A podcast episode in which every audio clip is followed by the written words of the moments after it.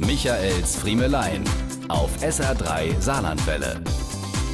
Es gibt Reparaturen am Haus, die lasse ich mir nur ungern aus der Hand nehmen. Da hat man schnell bares Geld gespart, wenn man sich die passenden ein, zwei Handgriffe per YouTube drauf schafft. Und vieles kann man ja auch leicht selbst erledigen. Seit ich ein großer Bub bin, bild ich mir zum Beispiel immer wieder ein, ich könne Abflussrohre unter Küchenspülen reparieren.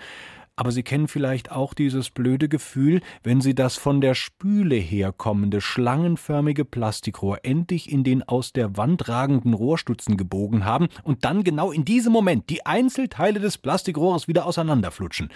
Hat man es dann nach 20 Versuchen, 30 Metern Hanf und einer saftigen Genickstache doch endlich gepackt, alles da reinzuwursteln, wo es hin soll, wird der Ernstfall geprobt. Mit einem kräftigen Ruck am Spülstopfen wird das heiße Wasser aus dem komplett gefüllten Becken abgelassen und Platsch hat man die ganze Brühe in der Küche stehen. Aber wären wir echte Saarländern, wenn wir dann nicht im Baumarkt die passende Lösung für unser Problem finden würden? Angekommen in der Sanitärabteilung prallt meine Frage am Verkäufer gnadenlos ab. Ich schaffe in der Eisen außen.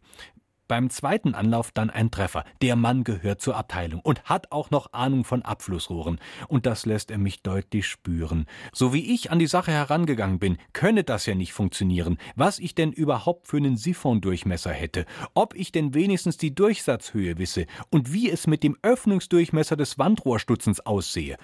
Und so kommt es dann wieder, wie es kommen muss. Am nächsten Morgen bedient meine Frau in der Küche einen innungsgeprüften jungen Mann im Blaumann mit Latte Macchiato, nachdem der in nur vier Minuten unser Problem gelöst hat und nicht müde wird zu erklären, ajo, ich mein, das haben wir ja nicht umsonst drei Jahre lang gelehrt, ne? Rufe sie einfach jederzeit an, ne, wenn ihr Mann mal wieder was repariert hat. Diese und mehr von Michaels Friemelein gibt's auch als SR3 Podcast.